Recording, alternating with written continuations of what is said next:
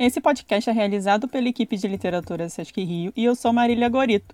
Para esse terceiro episódio da minissérie de bate-papos Cultura Popular Histórias que Precisam Ser Contadas, chamo os ilustradores e quadrinistas Anderson Alvaz e Hugo Canuto. Olá, sejam bem-vindas e bem-vindos ao Cultura Popular Histórias que Precisam Ser Contadas. Eu sou Anderson Alvaz, eu sou ilustrador, designer criador do projeto Folklore BR, uma nova visão.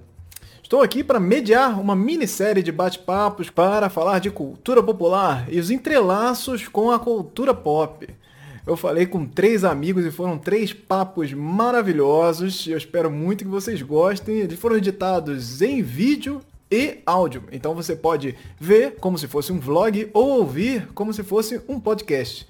Então, os links para saber mais sobre esse projeto e outros projetos do SESC também estarão na descrição, assim como os links para você seguir também essa galera que eu falei por aqui, porque vale muito a pena. Espero que o papo seja muito proveitoso para vocês e até logo.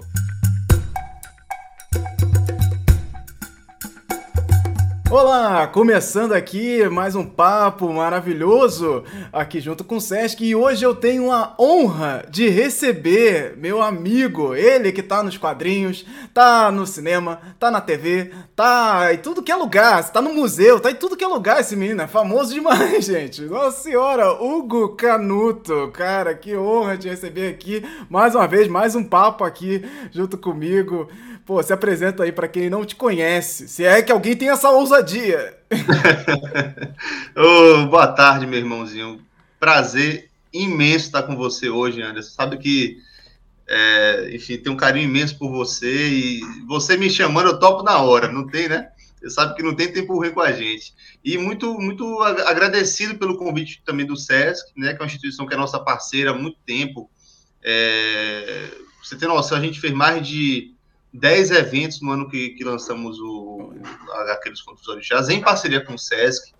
É, então, é, é, muito bom estar com você, estar com eles, e espero que nossa conversa seja conversa que as pessoas curtam, aprendam, também provocar reflexões. Com certeza. E quem, é, quem é Hugo Canuto? Fala aí pra gente.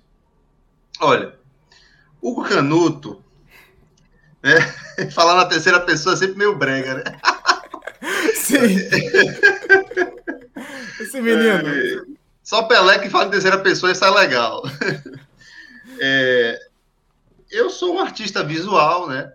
É, um, um, um, ilustrador, artista gráfico, transito mais nessa parte da arte visual, artes gráficas, né? Que busca no meu trabalho, eu busco no meu trabalho, é, em tudo que eu faço, seja ficção científica, seja mitologia, seja trabalhar com os orixás, ou representar o cotidiano, é expressar a cultura do Brasil e a cultura da minha terra, que é a Bahia, né? Eu sou de Salvador, nasci em Salvador. É, e expressar através de uma arte que seja é, popular, né, democrática, no sentido de que seja acessível para as pessoas o meu trabalho, né, é, e tenho essa referência muito forte, assim, de calcar nas coisas daqui, no entanto, sem ser estereotipado, sem ser. É, como é que eu posso dizer assim? Acho que é estereotipado, né? fugindo dos estereótipos, uhum. fugindo dos lugares comuns, ressignificar, reinterpretar, dar minha própria visão, contribuir de alguma maneira para para expandir essa cultura a partir daqui, né, da Bahia, do Brasil, para o mundo, mas ao mesmo tempo mantendo todo esse referencial vivo ali presente na minha arte. Oh, perfeito, perfeito. E, e é, para falar da sua arte, né? Hoje o papo é para falar um pouco também da cultura popular e de toda essa relação também que a gente pode fazer tentando trazer a cultura popular mais para esse lugar da cultura pop também, né? E aí você entra como ele com um elemento que para muitos chegou como algo extremamente bombástico e reverberou mundo afora, que é, foi os quadrinhos aí dos Contos dos Orixás, você lançou em 2019. Foi 2019, não foi? Já 2019, tá... foi, já tem dois anos. Caramba! E, e, e, chegou ali no meio de, de devagarinho com os pôsteres, é, é, tentando lembrar ali os personagens, super-heróis famosos e tal, referências, grandes referências ali, tentando imaginar, pô, colocando os personagens, os orixás, é, nesse lugar dos super-heróis ali do Thor, do Homem de Ferro e tudo mais. E isso foi um impacto absurdo. Eu não sei se você tinha ideia, é, assim, porque é difícil ter ideia dessas coisas, né? Mas você tinha ideia não, é. de, é, é, de onde isso ia reverberar, porque já reverberou para tanto lugar que é difícil. Qual é a sua experiência hoje aí com Conta dos Orixás? O que que ele te trouxe? Como é que uhum. você tá se sentindo hoje frente a isso? Porque às vezes também a coisa faz tanto sucesso que às vezes a gente cansa também, olha, putz, mas, assim, é, é, um filho, é um filho, né? É, é, é, um filho nosso. Todas as nossas criações têm muito disso. Eu tenho umas coisas, às vezes, que olho para uma e falo, putz, esse filho aqui, meu Deus do céu, já cansei.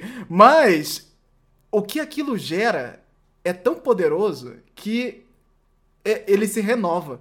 Então, às Sim. vezes, esse, esse olhar cansado, para mim, ele se renova quando vem mais alguma coisa e fala, putz, isso aqui me chamou para isso de novo, minha atenção de novo, eu vou aqui dar mais carinho. E como, é, como é para você? Como é que você tá se sentindo frente a todo esse movimento, nesse tempo é, todo é de muito, É muito interessante, Anderson, porque é, na verdade, no começo, é, não foram orixás super-heróis, eram super-heróis inspirados nos orixás.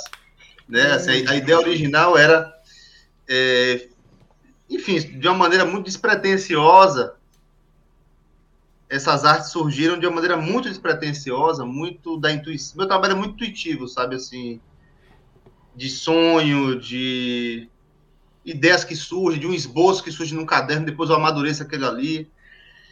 E eu já vinha no processo de, de reflexões né, do meu caminho espiritual, do meu caminho artístico, é, e atravessado por esse mundo do, dos orixás, né? Salvador é a cidade é a cidade dos orixás. Né? A cidade, a cultura de Salvador é a cultura que emanou e emana e reverbera dos terreiros de Candomblé. E é muito triste porque, apesar disso, a intolerância, a ignorância, o desconhecimento, o medo, o discurso, o discurso radical ah, existem aqui, né? E isso, para mim, é absurdo. Uma cidade como essa não dá valor é, à altura que, essa, que esse patrimônio cultural merece. E aí eu, eu lembro que eu, na época, 2016, eu, eu fiz uma, é, uma arte em que eu trazia uns heróis inspirados nos orixás, e que eu que é que eu fiz? Eu, eu, eu, fiz uma, uma, eu fiz uma homenagem ao Jack Kirby, que era é um artista que para mim assim é um gênio. Até hoje eu olho o trabalho dele, as composições dinâmicas, as cores, o movimento. Aquilo até hoje é, é para ser estudado, sabe assim.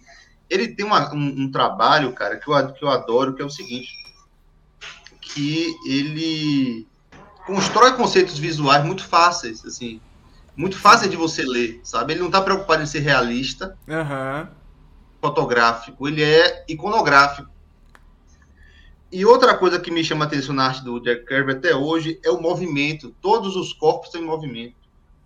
Existe uma dança ali constante, assim.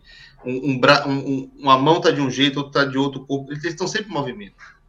E, e aqui na Bahia, a tradição é, das artes né, ligadas aos orixás, o caribé, é, sempre prezou pelo movimento. Sim. O orixá, desenhado por Pintado Caribé, é movimento. Né? Só que acabou acontecendo o contrário. O, o, a, os que vieram depois é, de Caribé pegaram aquele, aquele estudo que ele fazia, que foi para uma obra chamada, acho que Os Orixás da Bahia, Os Orixás do Candomblé da Bahia, depois eu vejo o nome, em que ele colocava os orixás de maneira estática, porque era cada prancha era uma descrição Uhum. Né, a partir dos estudos que ele fez no terreiro do Cantuá, na Casa Branca, no terreiro do Afonjá, enfim, diversos alaqueiros. E passou -se a representar muitas vezes é, de maneira estática. Sim, de maneira sim. estática. O processo orixá é um processo energético dinâmico. E são movimentos, a dança, tudo aquilo. Bom, essas coisas atravessavam minha cabeça. E aí eu, e aí eu fiz essa homenagem, eu juntei duas coisas em, em, tese, nada a ver, né? Que é a estética do quadril do Kirby e esses heróis inspirados nos orixás, porque eu disse, olha, ele nunca trabalhou com essa, com essa cultura, com essa mitologia. Ele nunca trans, atravessou esse caminho, né?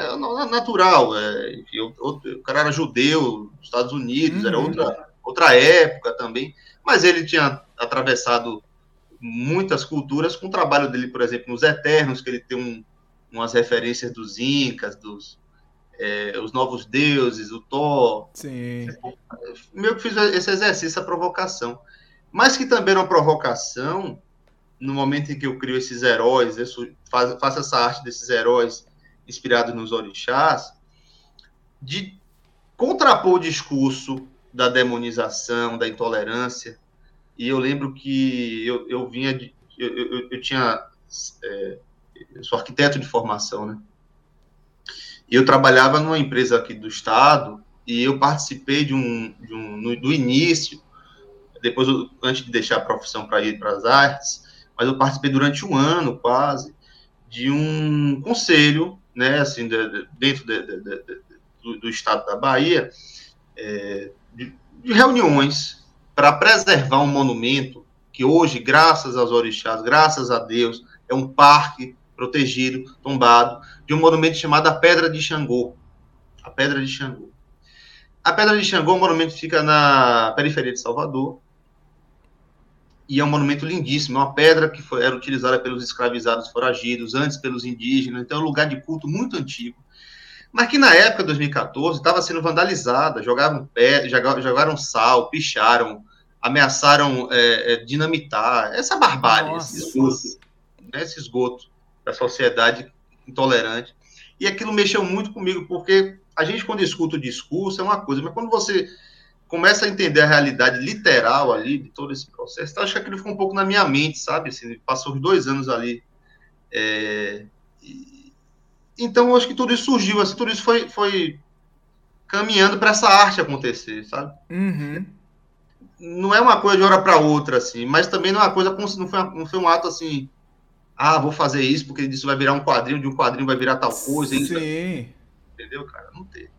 Sim. É, e foi no, e, foi no, é isso, né? acho que nesse casamento de minha aproximação com o candomblé e do meu atravessamento de, de artista, já buscando fazer quadrinhos, buscando a linguagem própria, e dessa vontade de fazer da arte, como eu sempre digo, primeiro, reverenciar as coisas daqui, e segundo, ter uma função política de alguma maneira, né? não partidária, mas no sentido de arte como instrumento de reflexão. Arte é provocar reflexão. E aquilo estourou de uma maneira louca na época. Assim, é, é até hoje, esse cara é, é muito inesperada. É, eu lembro assim que, que na época o Facebook ainda prestava. ainda era um lugar bacana de você botar as coisas foi muito bonito, assim, porque aí eu, eu comecei a. Aí que, que é interessante. Dessa arte, é, eu deixava claro a homenagem ao Jack Kirby, ali, a Vingadores número 4 tal, também aos Orixás. Mas dessa arte eu comecei a receber muitos depoimentos de professores, de adeptos das religiões como Candomblé, Ubanda, né, o culto a Ifá, Santeria. E esses depoimentos falavam primeiro do discurso da demonização nas escolas, muito forte, né, de tudo que, que diz respeito à cultura africana e afro-brasileira. De, de tentarem proibir, sei lá, livro de Jorge Amado, sabe assim, que Sim. é nesse nível de barbárie. Então, acho que aquilo foi crescendo em mim a vontade de fazer alguma coisa por, sabe assim, poxa, o que é que eu posso fazer? Eu já vi que, que, que a arte é capaz de, foi ca capaz de causar um impacto positivo, provocar reflexões. Aí eu, come, aí eu comecei a amadurecer. Aí eu fiz mais uns três, desses ori heróis orixás, assim, meio que com muita liberdade, muita licença poética na interpretação, porque uhum. tem uma coisa afrofuturista ali e tal. Mas nesse processo que eu comecei a amadurecer o quadrinho, eu entendi que o quadrinho ia ter que seguir outro caminho. Porque no momento que eu fosse trabalhar é, com os Itã, com as histórias, com as lendas, os mitos, é, eu teria de ter um outro nível de trabalho muito mais complexo, muito mais refinado. E aí que começou realmente a trajetória do quadrinho Conto dos Orixás. Aí eu recomeço a série com a arte de Exu, Elebara. A partir desse recomeço, tem, tem uma, essas, essas quatro ou cinco antes, eu fiz acho que essa de Orixas, que eu brinco com o nome em português e inglês. A do Xangô, que foi para Space Jam, né? Uhum. Que eu coloquei em cima de Thor. Quer dizer, por que Thor é o herói, é o deus, e Xangô é atacado? Sim. Por que Xangô é visto de uma maneira e Thor do, da outra? Então, Xangô, no lugar de Thor, é Xangô. Né? É uhum. É Xangô. Depois teve o Iemanjá, um Ogum, Acho que foram essas quatro, mais ou menos assim, que foram nessa linha. Aí, a partir disso, foi, houve uma evolução. E aí começou todo um processo de pesquisa, né? E aí foram dois anos e meio desde o início até a gente é, lançar o Conto dos Orixás. E nesses dois anos e meio foi um processo muito intenso. E aí comecei, de fato, uma vivência mais profunda na religião. É, tive o apoio de um grande amigo meu, que é o sacerdote, o Maú Adelson de Brito, que, que, que é, foi fundamental, assim, como mentor desse trabalho. Por quê? Porque eu fui estudar língua Yorubá. Uhum. Quando eu comecei a fazer com os orixás, o que, é que eu, o que é que eu sempre quis? Eu disse, olha, eu quero fazer uma coisa que seja diferente do que eu li até hoje. Porque as pessoas, quando, quando contam as histórias dos orixás, é, muitos autores, eles não contextualizam a civilização iorubá. Uhum, uhum. Eles não contextualizam a complexidade, o refino daquela cultura. Fica uma coisa meio, por exemplo, é, longe de ser uma crítica, porque é um cara que, meu Deus, o trabalho que ele fez é Pierre Verger. Ele conta naquele Lendas Africanas dos Orixás, esquece, muito de uma maneira muito anedótica.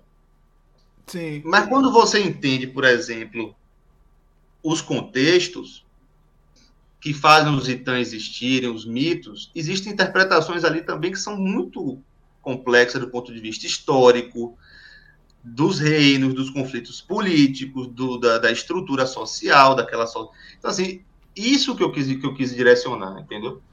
Sim.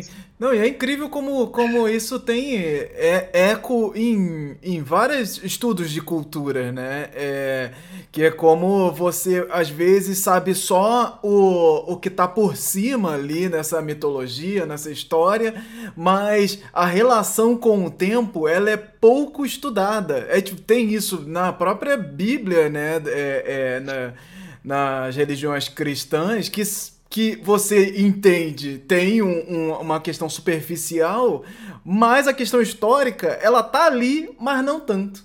É. Então você tem toda uma análise, aí fazem referências a questões simbólicas, as questões é, que envolvem ali a, a, o renascimento, a vida, a morte e tal. Mas a relação daquilo com a história, ela, ela é passada muito por alto. E aí, e aí fica uma coisa que é muito, muito mais no sentido de, de análise. Não é uma análise do simbólico, é só o simbólico. E o simbólico sem análise ele, é, é, ele tá pobre, ele tá faltando alguma coisa. E te entender o, sim, a, a, o simbólico é muito importante pra gente entender a história e, e as pessoas é. envolvidas naquilo tudo, né? Nesse processo todo da, da, da, do surgimento dessa cultura.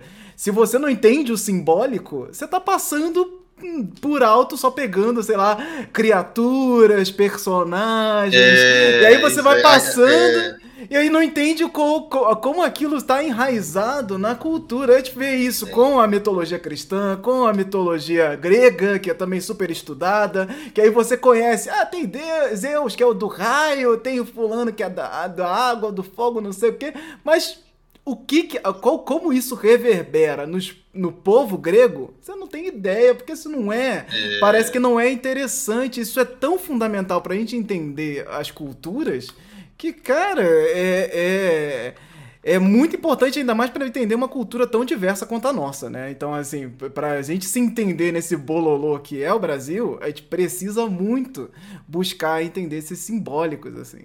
Sim, sim, com certeza. Eu acho muito bonito, cara. Por exemplo, hoje, hoje eu me considero é, de, de, de, são cinco anos já, eu, eu, já me considero de alguma maneira um pesquisador, né? Assim, Sim.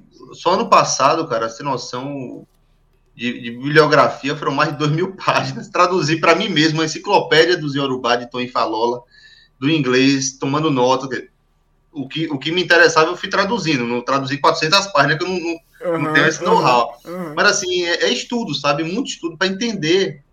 E é um processo de autoconhecimento, porque eu digo sempre assim: veja, as pessoas acham normal, e, e eu acho normal, mas assim, é comum a gente reverenciar ou se interessar pela cultura do Japão. Uhum. Maravilhoso. É uma civilização milenar.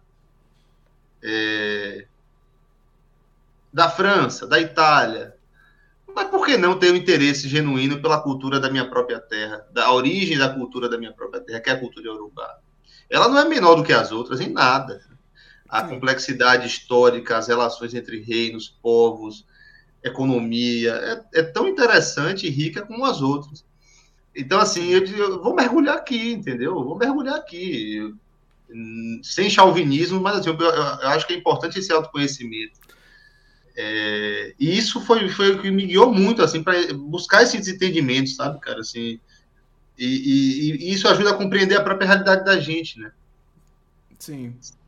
E, e, cara, é, é uma coisa que eu queria tentar entrar aqui de algum jeito é que na nossa cultura popular, né, nós temos aí a, a estrutura das culturas negras como, como existindo em resistência é. desde sempre. Desde sempre, os povos escravizados que vieram para cá, eles resistem dentro de nós. É inevitável é, é esse, é, a forma como isso aconteceu, né?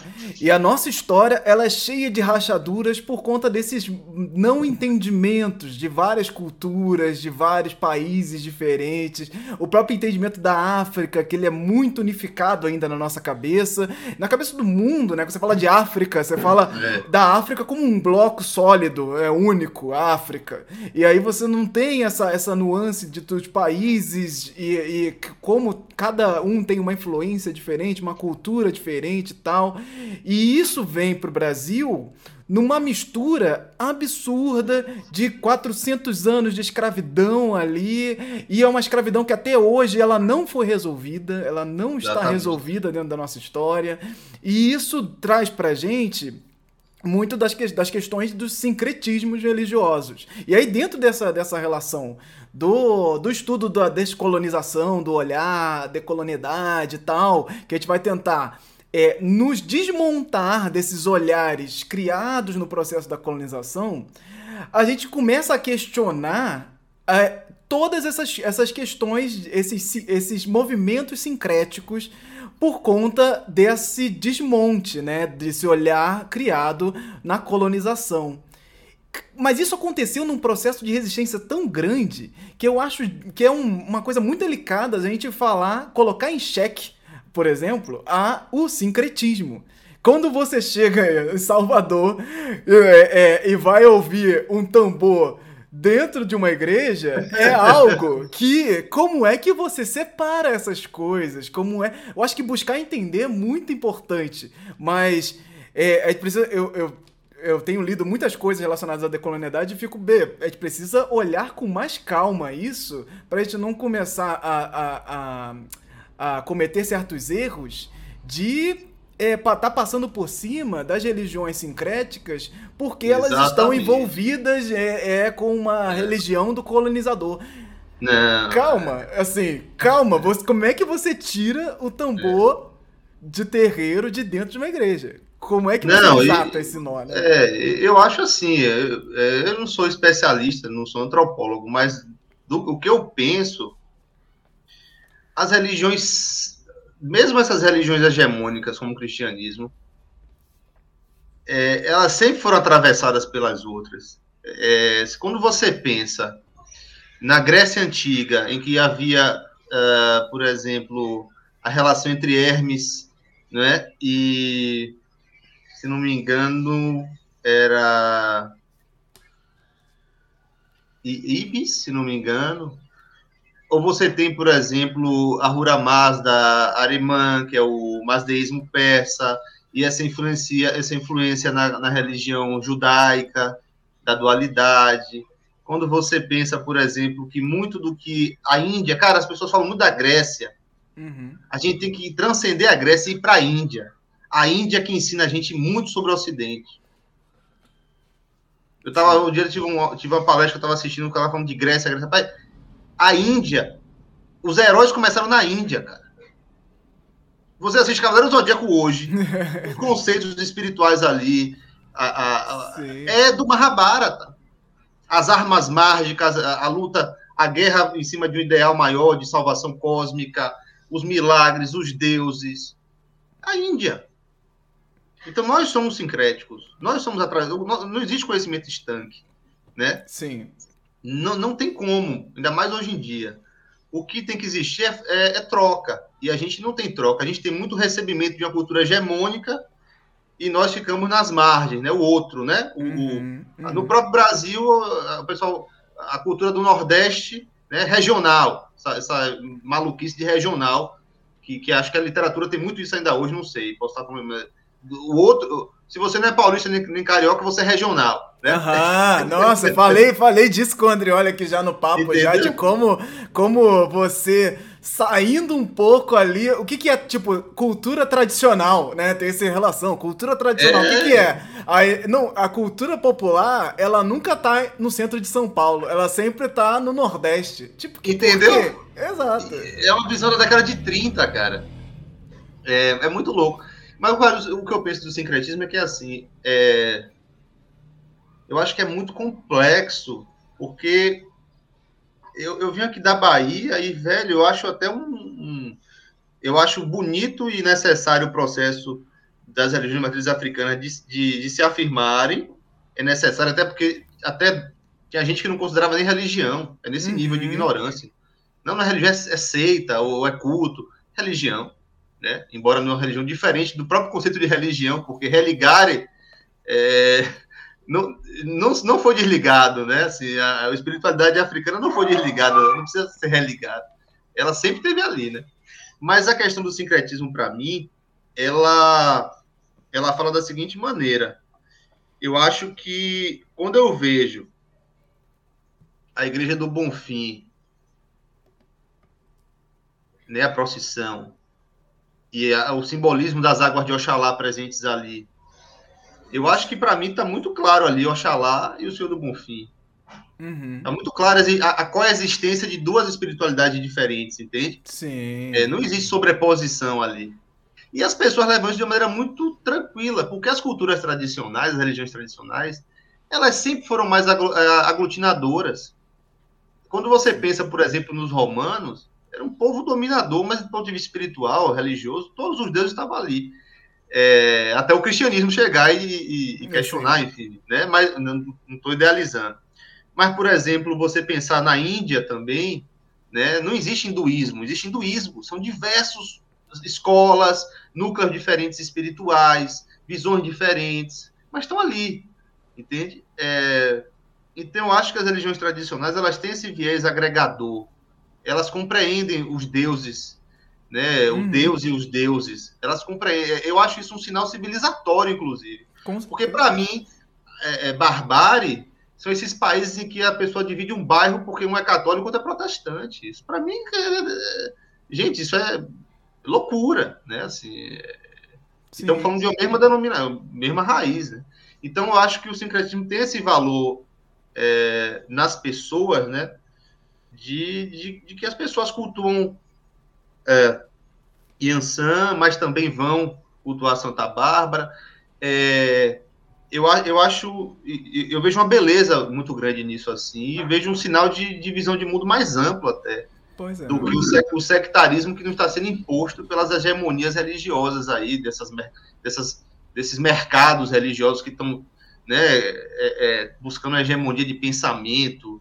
Né? Você vê que tem muito a ver, cara. É, é radicalismo religioso, militarismo, violência extrema, é, destruição da cultura. É um casamento, de, sabe? Assim, quando uma uhum. coisa vem tudo junto, assim, cara, é, é horroroso. Né? Exato, cara. E, e, e esse entendimento da cultura, ele tá muito ligado a essa esse entendimento dessa transformação, né? Tá tudo se transformando, né? Nós, seres humanos, estamos nos transformando o tempo todo. Não dá para você ficar parado em momento não. nenhum. Então, é, é, entender isso é entender muito da nossa, da nossa estrutura, né? Entender muito da nossa estrutura da questão social. Então, eu acho que é, é um debate muito importante para entender, não para cancelar alguma coisa ou para excluir quem é o melhor, quem é o maior, quem é o único. Eu acho que é uma coisa que tem que ir em direção ao entendimento desse todo, ao entendimento dessa estrutura. Porque mesmo que se você admite um único, você está não admitindo o mundo inteiro no momento que você Exatamente. faz isso. Você se fecha para o resto do mundo. Então não faz sentido você dizer que está aberto ao mundo no, no momento que você quer fechar toda uma ideia em um lugarzinho super específico, que só aquilo que vale, nada mais no mundo inteiro, de bilhões de pessoas mais vale. É, é, é, é, é muito. É muito limitador, porque você tem que você que também é artista, cara, a gente passa muito tempo desenhando. Eu acho que você deve fazer como eu faço, fico escutando podcast. Uhum. Aí eu escuto algumas coisas de relações internacionais e de histórias. Gosto muito de história da Índia, história da China. Eu tento entender, eh, eh, gosto da, né? Eu tenho essa, a questão com a cultura africana por uma questão muito pessoal, mas também tento entender essas culturas. E aí, quanto mais a gente é, compreende menos a gente sabe e menos a gente julga. É, você começa a tentar buscar e compreender os processos históricos daquelas civilizações, por que, é que elas estão assim hoje. E eu acho que é, o caminho deve ser esse, assim, porque, cara, eu entendo também, assim, a gente vive hoje com rede social e uhum. aquilo ali é, é, meio que induz a gente a sempre ter uma opinião. Várias vezes eu quero dar uma opinião sobre alguma coisa, eu digo, não, porque minha opinião não é importante. Opinião é opinião, não é importante. Deixa para mim, vou conversar com um amigo meu aqui, não vou botar isso na rede social, não importa. Acompanho tudo, olho tudo, mas assim, a gente tem que ter a sabedoria de saber o, o que falar, o que é importante falar, como é importante falar, quando é importante falar.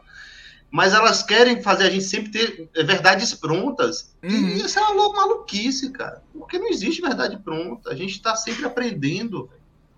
Aprendendo e mudando, e você tem que mudar mesmo, sabe? É dialético mesmo o processo. Exato, exato. Eu acho que é, tá, precisamos estar abertos para entender a diversidade. Não faz sentido você defender diversidade, buscar diversidade de ideias se você não está aberto a entender esses caminhos, né? Os caminhos que se cruzam dentro da gente, né? É, é, temos uma encruzilhada gigante dentro de nós e, e a gente precisa é, entender essa encruzilhada, a gente precisa se posicionar no meio dela e falar, putz, o que, o que o que está vindo para cá, o que está passando por aqui dentro de mim. Então acho que é muito desse lugar aí de a gente conseguir é, centrar um pouco mais e, e não precisar estar o tempo todo ligado em tudo e dando opinião em tudo, porque você não é esse é o dono dessa, dessa razão inteira, assim. Você tem sempre um pedaço, você tem sempre uma perspectiva e aí a gente segue, segue a vida. É isso que é importante. Então, aqui, eu queria saber se você acha que o seu trabalho, como, como está hoje, como você está produzindo, se ele, você acha que ele serve como uma ferramenta aí para trazer essa comunicação, para buscar esses diálogos, para tentar trazer, porque quando a gente fala de cultura pop, também é, uma coisa que pode chegar às vezes como uma crítica, né, é olhar que a cultura pop ela é muito massificante, né? Que é as coisas que acontecem dentro da cultura pop mundial, que é, é muito top no mundo e tal, às vezes eles acabam massificando muita coisa e tornando tudo meio, meio sem cor, meio sem graça, porque é, é, isso aqui não é importante, sabe? Isso aqui é, é uma coisa que você pode. É um, uma besteira que você vai comer agora, daqui a pouco você vai comer de novo, e aí você tem uma Marvel aqui, tem uma DC aqui, aí você come um pouquinho, vai de pouquinho em pouquinho, tanto faz, você nem lembra mais qual é o filme, de onde que veio.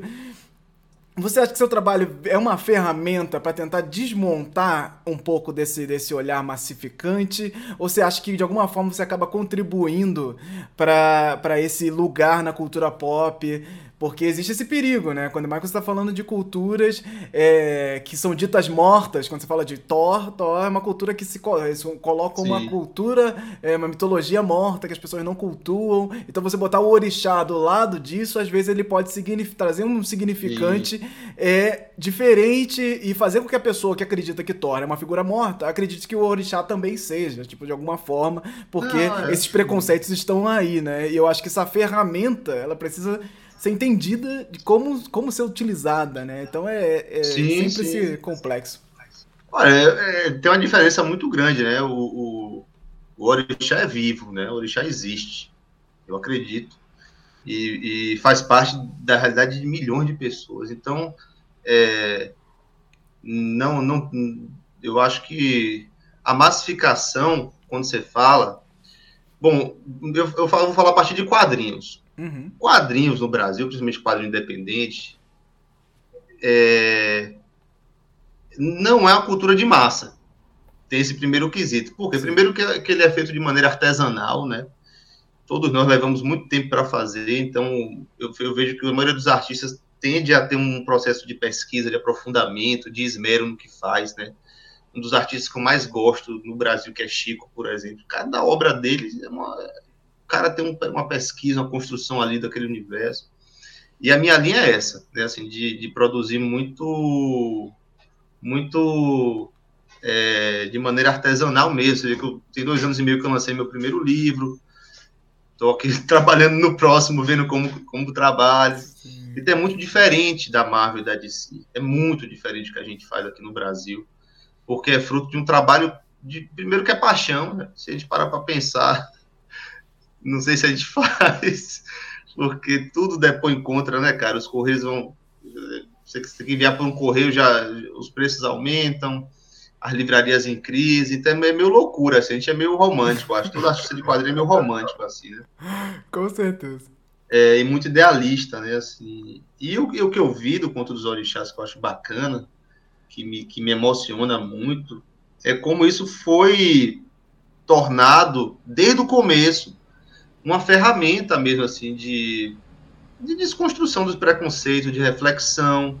Né? A gente traz um, um, um, uma história é, que traz uma realidade de prosperidade. Né? A gente quebra com o estereótipo da África sempre subjugada, uhum. faminta. Né? A gente traz um, reinos prósperos a gente trabalha com a questão da narrativa épica, do heroísmo, da justiça, da honra, né? Então, é, e tudo isso está nas histórias dos orixás. Eu não inventei nada. Como disse meu, meu vizinho aqui, Matheus Aleluia, semana passada, seu Matheus, que eu tive a chance de conversar com ele, nada foi criado, tudo está aí. Né? Nada foi, tudo está tudo aí, sempre teve aí. Sim. Então, o que eu acho que a gente construiu, e eu posso falar isso hoje com a tranquilidade, que talvez há um ano ou dois eu ficava ainda tentando entender, a gente construiu um instrumento mesmo de, de reflexão e de mudança. Pequeno, porque é um problema muito maior do que eu ou qualquer outra pessoa, talvez até uma geração a gente consiga resolver de vez, né? Mas eu acho que foi significativo e tem sido significativo, porque eu vejo isso na reação das pessoas, do público, sabe assim, muito, muito forte. É, é, recentemente, Silvio Almeida fez uma análise do livro para o Universo HQ, fez uma resenha. E foi muito bonito, porque a gente lançou há dois anos e meio, quer dizer, há um mês, dois atrás, a gente teve a resenha do nosso livro no site de quadrinhos, né? Uhum. É, mas quando veio também, veio de uma maneira à altura do trabalho com Silvio Almeida, né? Um gênio, meu amigo, uma pessoa admirável, incrível. E ele falou coisas ali que eu, como artista, às vezes é, é, eu acho meio complicado o próprio artista, digamos assim, auto, auto desconstruir a obra, né? Não, eu fiz isso por aquilo, uhum. fica meio indulgente. Mas a, a, o que eu quis trazer no Ponto dos Orixás foi o amor por, por minha terra, pela cultura da onde eu vim, né? Da, daqui da cidade, da, pela, pelo que eu acredito, né? Pelos orixás. É, e ao mesmo tempo a exaltação de tudo isso, assim, dizendo, olha, a gente é, tem que olhar dessa maneira, e não do discurso da demonização, do discurso do menosprezo, do discurso do racismo religioso, da discriminação, da, da, da do colonialismo, né? E é, é muito interessante, o pessoal fala muito assim da, da questão visual, né? É, porque tem aquela composição épica dos heróis. Uhum. E a minha estética como quadrinista, eu aprendi a fazer quadrinho assim na época, e eu gosto, enfim. Mas é uma obra que 25% dela é em Yorubá, cara. 25% dela é em Yorubá. Em, em, em, em, palavras em Yorubá, e, desses 25%, uma parte na grafia original de Yorubá, que dá um trabalhão, porque tem uns acentos que não tem no Brasil, uhum. tem E aí tem, teve gente que reclamou. Ah, claro. É, é, por quê? Porque o leitor habitual de quadrinhos, infelizmente, eu acho que o que ele esperava não era aquilo né? Então a gente que falou, não, tem muitos dialetos africanos. Eu digo, olha, essa é uma língua falada por 50 milhões de pessoas, ela não é um dialeto. Mas se eu fizesse inglês ou italiano, você ia dizer que eu sou sofisticado. Aham. Uhum. Ou botasse aquelas, aquelas letras élficas, sabe, tá ligado? Entendeu? Aí esse é sofisticado. Nossa, como ele é culto, olha o que ele colocou.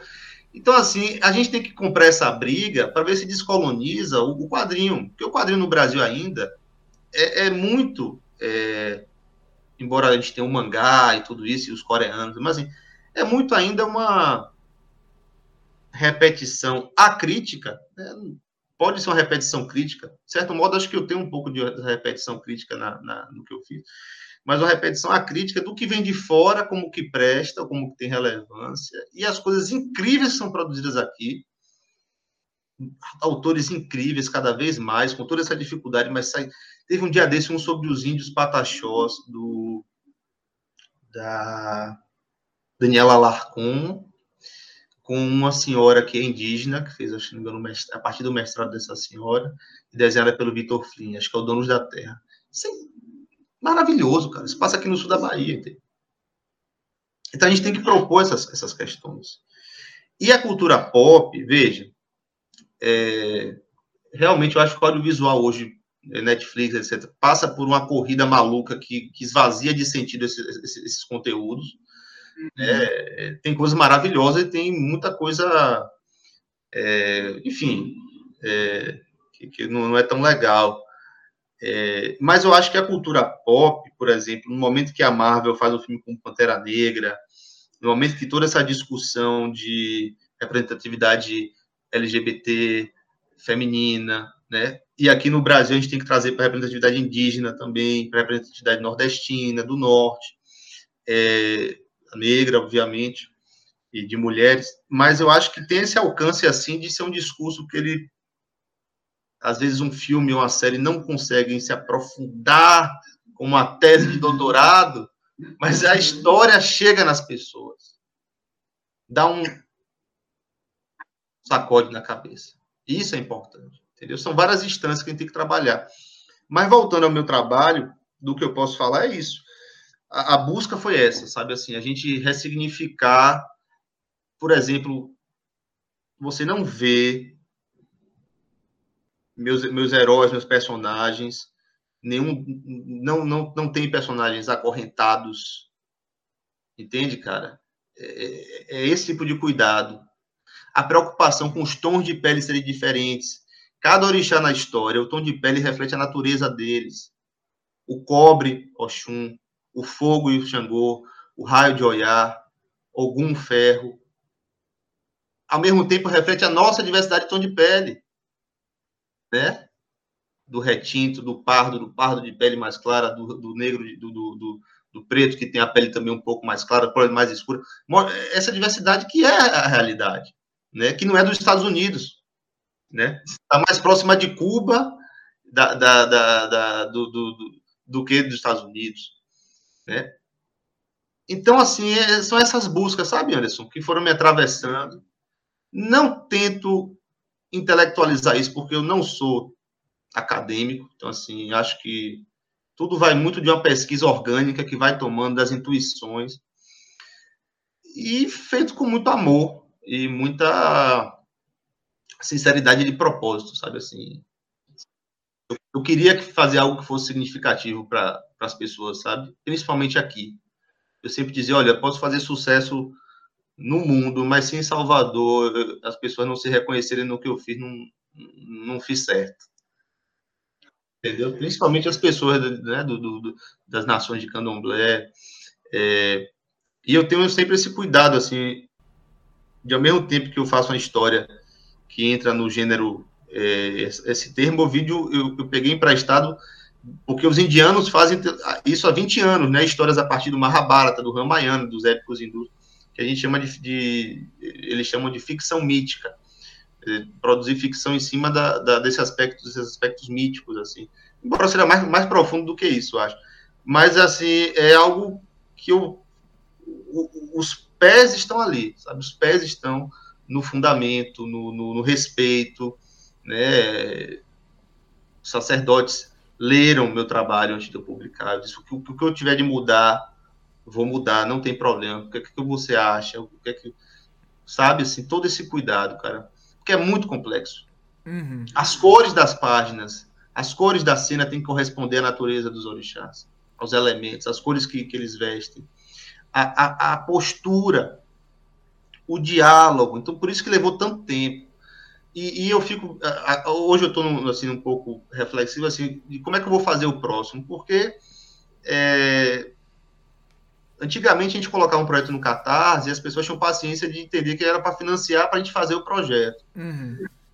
É, hoje é, eu tenho que tentar, no meu dia a dia aqui, correndo atrás do feijão com arroz, desenhar, para tentar botar no Catarse com alguma coisa adiantada, porque essa paciência que as pessoas é, é, enfim, espero que tenham, assim, de entender que são projetos que levam tempo mesmo, assim, cara, não dá, cada página, se eu vou botar um elemento, por exemplo, folhas ou vegetação, aquela vegetação tem que dizer algo em relação ao orixá que está presente naquela cena. O animal, tem uma cena que eu coloco na, no quadrinho, é, que Xangô está conversando com, com Oxum num bosque, no bosque de Oxum, e tem pavões, pavões são animais ligados a Oxum, então tudo aquilo ali é intencional. Hum, então, é, é, é, é, assim, essa é a tradução visual da pesquisa, né, do processo de pesquisa. Não, com certeza, cara. E, e, e, isso, isso torna o trabalho ainda mais profundo, ainda mais complexo. Então, é, é, é, é realmente, acho que vem, tudo isso vem muito pro bem. E, e é aquilo, é, é o seu filho tá no mundo e aí o mundo interpreta ele de milhões de sim, formas diferentes. Sim, e, sim. e aí isso, isso vai sair do controle inevitavelmente, porque você vive nessa sociedade que às vezes engole muitas coisas e uhum. você precisa trabalhar isso. Então, quando você está fazendo um trabalho que ele é mais genérico para atender esse mercado, ele vai funcionar de uma maneira diferente de um outro que você está trabalhando anos para pensar a forma como ele vai chegar no mercado e é, como você vai trabalhar ele, porque ele não é só ir para o mundo, é ir para o mundo e trabalhar esse mundo, porque você vai estar tá trabalhando junto do, do, do dos contos para eles reverberarem da maneira que você também espera. Então, lógico, isso também é parte desse trabalho que às vezes se perde no trabalho do artista, que está só por trás das coisas. Muitas, muitos artistas trabalham só por trás das obras e você não conhece quem é, não sabe, nunca viu uma entrevista, nunca viu a pessoa. E ama o filme, ama a música, ama é, é, o trabalho do livro, do quadrinho, mas não conhece aquela pessoa, não sabe quem é essa pessoa e o que, que ela estava pensando quando estava fazendo aquilo. O Neil Gaiman mesmo, as, as entrevistas de Neil Gaiman são algo sensacional que você aprofunda muito dentro do olhar dele frente a toda aquela obra, todo o trabalho, e aí ele vem, às vezes, nas redes sociais falando o que ele realmente estava pensando sobre aquilo quando as pessoas estão preconceituosas, tentando é, ir, ir é. para cima do trabalho dele. Então, isso é muito importante para que não gere também essa, essa, essa dissonância, né? De, pô, o que será que o autor estava pensando? O autor vai lá e fala, é isso que eu estou pensando, acabou. E aí tem obras que existem, exigem essa necessidade. E tem obras que não, tem obras que vão seguir no automático e vai fazer um sucesso, vai dar dinheiro Sim. e tudo mais. Então precisa entender esses lugares do, do autor também, que são muito sensíveis Dependendo, lógico, muito. do tema que você está tratando, né? Muito, muito, muito mesmo. Eu, eu, eu, eu, eu sou da, é, da opinião, e isso eu escutei uma vez João Baldo dizendo Roda Viva, João Baldo Ribeiro, que o, o autor ele tem que estar atrás da obra dele. Sempre. A obra tem que falar na frente. Eu, eu penso assim, entendeu? É, como artista, sempre foi minha postura. O que que acontece? É, hoje, a gente vive num contexto de muita aquele espaço que o autor precisa da solidão, da, do isolamento para produzir, e o público, ele ficou mais fino. Tem coisas maravilhosas em relação a isso, mas eu acho também que a gente tem que ter cuidado, porque que acontece? Não é sobre mim. Eu não estou escrevendo sobre mim ali. Inclusive, foi um, um processo, inclusive, de tentar deixar minha voz passiva para que todo esse universo rico e imenso dos orixás falasse naquela história. É claro que tem coisas minhas ali, a minha visão de mundo, o sonho de uma, de uma civilização é, negra que superou suas, suas uh, contra, contradições, uhum. a ideia da arquitetura, da integração da beleza com, com a natureza, de cidades escultóricas, de povos, enfim, de, de alegria, de dança, de cores, de, de vitória do, do justo sobre o injusto. Aquilo ali são meus valores ali. Mas eu acho que tem que ter cuidado também, porque às vezes o público ele quer demandar da gente, demandar da gente coisas que, que, que ele tem que encontrar na obra. Uhum. Entende? Então tem que ter uma, um, um, um cuidado. E o Gaiman fala hoje, mas eu fico pensando, se ele escrevesse Sandman hoje, como seria? toda hora tweetando, isso, isso acho que afeta o processo criativo, porque a gente, a gente, tem que estar com a gente ali no silêncio, refletindo, entendeu? E, e, não preocupado até onde a gente tem que agradar ou não agradar, ou vão odiar ou vão gostar, porque é, bom, é um luxo que eu tenho entre a luxo, né? Como artista independente, eu posso colocar coisas ali que, que são minhas, sem me preocupar se isso vai ser digamos assim, ah, vai ser um sucesso ou não vai ser um sucesso. Uhum. Aí, se você já tem uma editora, já, já tem um, um outra preocupação. Tanto que eu tive muita preocupação na época de não colocar em nenhuma editora, porque eu disse, eu preciso fazer esse caminho sozinho, construir meu processo de trabalho, de pesquisa sozinho, para eu entender como é que isso vai, vai acontecer, né? É, é, sem intervenções. Mas quando você já está num processo, hoje, por exemplo, a gente sabe que muitas vezes esses canais, essas redes de, de audiovisual, né, vídeo, de série, de filme, se pauta muito por engajamento de rede, etc. É, eu, eu acho, bom, enfim, eu particularmente me pauto pelo que eu estou sentindo aqui dentro, que eu quero colocar para fora, sabe assim, minha visão de mundo e refletir um pouco assim. E tentar manter isso, né? É, é esse é o desafio. Se manter é desafio. com a cabeça no lugar e seguindo é, sempre para frente, pensando no trabalho, né? Pensando no, no, no, no bem-estar daquele, daquele filho, daquele filho que está criando ali, é, é. que está saindo de você, sendo gerado. É, eu, queria, eu queria falar um pouco de como, a gente falou no começo aí, de como a obra ela reverberou mundo afora de formas diferentes e, e, e que às vezes saem até do controle, vira e mexe, eu vejo um post em inglês, é tipo, cara, isso aqui é o Hugo, e, e tá lá em um site totalmente aleatório do mundo, isso é muito, muito forte, assim, realmente é uma coisa que já, você não consegue mais controlar para onde que essas artes estão indo, elas é. foram para o mundo. E, e, me explica como as suas uhum. artes foram parar no museu em Washington, nos Estados Unidos, como é, como é que isso aconteceu? Olha, no começo eu fiz tudo isso e eu dizia assim, olha, vai vender uns 500 exemplares, mil exemplares, já tô... E a coisa foi tomando a proporção cada vez maior, maior. Eu não sei porquê, assim, sendo muito sincero, eu acho que eu, eu fiquei surpreso, ainda me, às vezes me pego muito surpreso, porque tem tantos artistas que representam orixás de maneira muito bonita, muito interessante, quadrinhos, livros, né?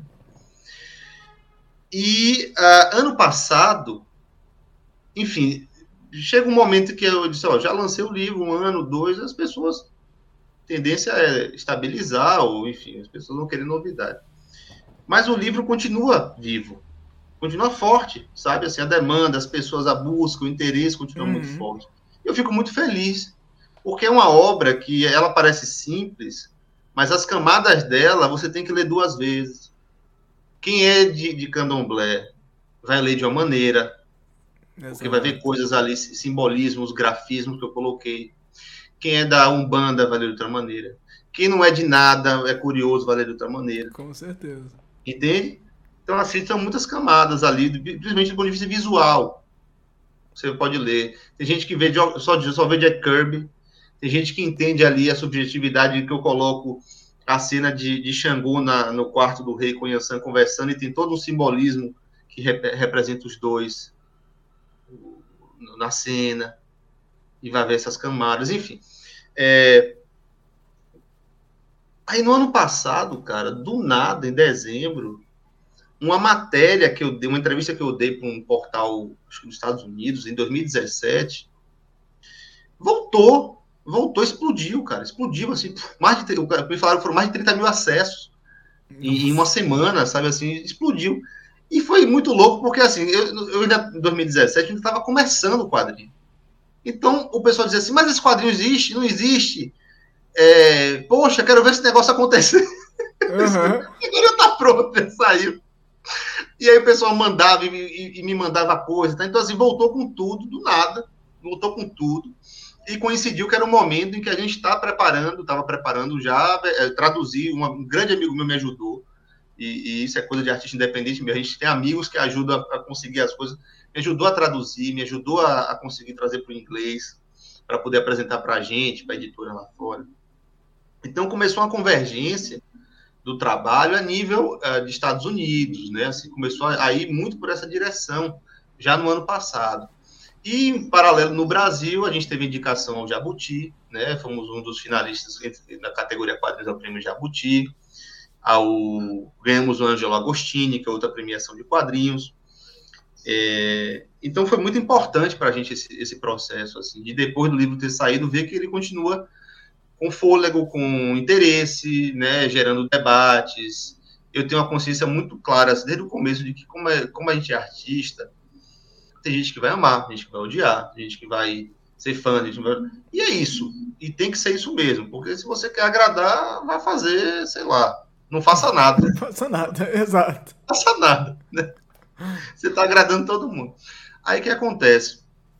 Esse engajamento gerou um interesse muito grande lá fora e totalmente espontâneo, como tudo que vem, muito natural, muito orgânico. E aí o pessoal do, do museu, do Smithsonian, entrou em contato comigo, querendo adquirir meu, minha graphic novel para o setor lá deles tal. Eu disse, ah, maravilha. E aí é, enviei, né? E doei também algumas artes da série Orixás para eles. Pra, e hoje está lá no museu, no acervo do, do, do Smithsonian uh, Museum of African Arts, acho que é esse o nome dele. Sim, é, sim. é um dos maiores museus é, de cultura africana e diaspórica do mundo, né, assim, em termos de, de acervo, de pesquisa, que fica em Washington. E foi, eu achei isso muito bonito, porque é, de certo modo, é, enfim, a gente entende a cena cultural do Brasil, né, como cada vez está pior, mas ter um reconhecimento fora de uma instituição séria como essa, é, compensa, às vezes, não ter das instituições daqui, né, assim, mas essa é, é, parte do processo do que é o Brasil mesmo, a gente olha muito para fora primeiro, né, é, e em seguida, é, recentemente, teve essa questão da nossa, da, da, nossa arte, daquela primeira arte do super-herói inspirado em Xangô, uhum. é compor parte do set piece lá do, do, do, cenário do Space Jam. Cara, como, como chegaram, eh, chegaram a falar com você? Como é que foi isso? Assim, falaram, é, falaram. Vai entrar numa arte num filme aí? Ou você sabia qual era o filme? Como é que... Não, sabia, sabia. É, é, tem uns dois anos que os caras falaram comigo. Eu fiquei todo empolgado, disse, pô, legal, né? Bora lá, tal. E aí eu mandei, enfim, a gente conversou, tal, mandei. Mas eu fiquei assim, disse, ó, oh, velho, a gente sabe que na sala de edição as coisas podem acontecer, e corta a cena, não sei o quê. Então eu não falei com ninguém, fiquei quieto, não falei com ninguém, disse, ó, deixa eu falar. Para não ficar criando expectativa uhum. na hora, cadê? Né? Uhum, uhum. É, e aí, mês passado o filme estreou, Ninguém falava nada, eu dizia, ah, não deve ter saído. Eu dizia, ah, não deve ter saído. Tudo bem. Aí começou a aparecer o pessoal dizendo, velho, sua arte está aqui no filme. Na cena do, do LeBron James com o filho, tá aqui ali, eu reconheci. Aí começou a aparecer E aí começou a reverberar, né? Eu achei, eu achei fantástico. Uhum. Assim. Não tava mais lembrando, tá? Disse, porra. E eu acho muito importante, cara, porque assim, veja, eles podiam ter colocado qualquer propriedade intelectual Sim. da Warner. Exato, exato. Entende? Eles podiam ter colocado, sei lá, o Cyborg, o Super Choque, uhum. enfim. E eles escolheram a arte de um baiano, de um brasileiro, sobre divindades negras, de uma religião que é inspirado né, no, no, nos orixás, de uma religião que é extremamente atacada e que lá é pouco conhecida. Então, assim, é a força do tema e é a força da arte. A arte como motor de transformação, de reflexão que eu falo tanto. Sim. É isso que impulsiona, entende? Assim, eu tenho muita consciência é, de, de, de, de, alguma maneira, a gente ser veículo de levar essas ideias mais adiante, entendeu? Eu acho muito importante, porque isso inspira a gente aqui na Bahia, no Brasil, a dizer assim, olha, olha como hoje é possível, né? Eu não tô lá, nunca fui na Califórnia, não conheço, mas olha como é possível, Sim. onde a gente consegue chegar com o trabalho né? Assim, a internet está na nossa mão, acho que é a nossa grande ferramenta hoje, assim, apesar deles dificultarem com o Instagram agora, com o negócio de foto, mas ainda é uma ferramenta muito poderosa e, e, eu acho até muito generosa, porque você consegue aprender muita coisa de graça, uhum. trocar com pessoas, criar uma comunidade. É, eu conheci você assim, né? Internet, depois vai se conhece ao vivo. Olha a força que isso nos dá. Então a gente com tem que ter essa, esse esse pensamento assim de que a, a, gente consegue ir longe, né? Mesmo estando aqui com todas as dificuldades, levar nosso trabalho mais longe. E fiquei muito feliz, cara. Acho que isso inspirou muita gente assim nessa nessa jornada. Não, que maravilha, cara. Assim, indo aqui já para nossa reta final, eu queria falar um pouco do seu futuro aí com seu trabalho. Como é que, como é que, do que que você está trabalhando aí? Tem, sei que você tá com os projetos aí novos, as coisas surgindo. Queria saber de você aí, o que, que que tá rolando aí para frente? O que, que você tem aí para pensando aí que tá chegando uhum. 2021, 2022? Fala aí, dá uns spoilers pra gente aqui. Vamos lá. Olha, eu continuei com Mairubi, né? Esse universo que eu tenho há muitos anos e agora tem uma história realmente desenhada, sendo desenhada. É, até junho trabalhei em Mairubi, deu um tempo, porque como Mairubi é um projeto novo, e enfim, eu tenho, tenho buscado pensar como fazer para financiar o projeto, para imprimir, né? Você sabe que os custos de impressão são grandes, de envio. É, então deixei ele um pouquinho descansando, é, ver se tem algum edital que a gente possa viabilizar o projeto. Então, um projeto que ele, tudo que eu faço, eu tenho esse defeito, é tudo muito a, a, as, os conceitos visuais, as histórias, eu tento sempre a coisa muito que eu, que eu vou fundo, né? E isso leva um tempo, e aí acaba dividindo isso com o dia a dia. O quadrinho tem esse problema, né? De, de a gente faz e depois corre atrás para poder fazer acontecer. Exato, exato. E aí eu tinha me organizado para a partir de junho, julho, voltar para o Conto dos Orixás. É, e aí eu voltei, já, tamo, já, tem, já estamos desenhando é, a primeira história, né? E provavelmente, o que eu posso adiantar é que vai ser um pouco diferente do primeiro. O primeiro teve 120 páginas, extremamente. Uhum. uma escala muito grande de tempo, de trabalho. Eu tenho pensado muito em fazer algo uh, com menos páginas, mas fazer com mais constância. Conseguir entregar mais, sabe? Assim, entregar com qualidade, mas com mais constância. Porque é, é, eu, eu acho que é mais interessante hoje, assim, tentar aos poucos, com paciência, contando a história. Uhum. É, e, e, apresentando, sabe, esse universo tão rico, tão, tão, nossa, é, cara, é incrível, assim, eu passei o último 2020, 2020 foi praticamente estudando muito, muito, muito, muito, assim, lendo, é, lendo autores nigerianos para poder entender também a visão da, da tradicional, é, refletindo também todo esse trabalho como foi, o que é que me interessou, o que é que eu acho que eu posso melhorar. E se você olhar essas artes mais recentes, você já vai ter um vislumbre do, do que vem pela frente, né, assim, na, da história, né? espero seguir traduzindo assim esse universo para o quadrinho, né? De alguma maneira trazer um, um, um aspecto desse universo imenso é, e mítico e, e ancestral para uma linguagem é, como a dos quadrinhos, né? Não, e tem, tem suas, suas limitações, porque é, é, no momento que a gente trabalha com movimento e com e com cheiros e com sons, o quadrinho tem a limitação, né? Então a gente tem que sobrecarregar a imagem bastante para poder então é muito, muito, muito obrigado. Eu quero que você deixe aí seus, seus contatos, suas redes sociais, onde é que as pessoas te encontram, como é que a gente fica sabendo mais aí do Canuto nessas internets. É, podem me encontrar no meu Instagram, que é Hugo Canuto Underline Art. É, tem o meu Facebook, o Canuto. E agora eu não uso muito não, mas eu comecei a, a colocar umas coisas lá no Twitter mas principalmente vocês podem encontrar nossa loja online, que é hugocanuto.com, e aí você vai ter nossos quadrinhos. Nossos quadrinhos esgotaram, mas eu já estou trabalhando na reimpressão, procurando ver como é que eu vou reimprimir. É, esgotaram esse mês, inclusive. E a gente está correndo atrás para reimprimir. Talvez até pode estar tá abrindo um financiamento coletivo para ver quem, quem tem interesse, né? E também tem nossas artes, nossos posters, nossos impressos que a gente também vende pela loja online. Então são esses canais aí para vocês acompanharem nossa, nossa jornada.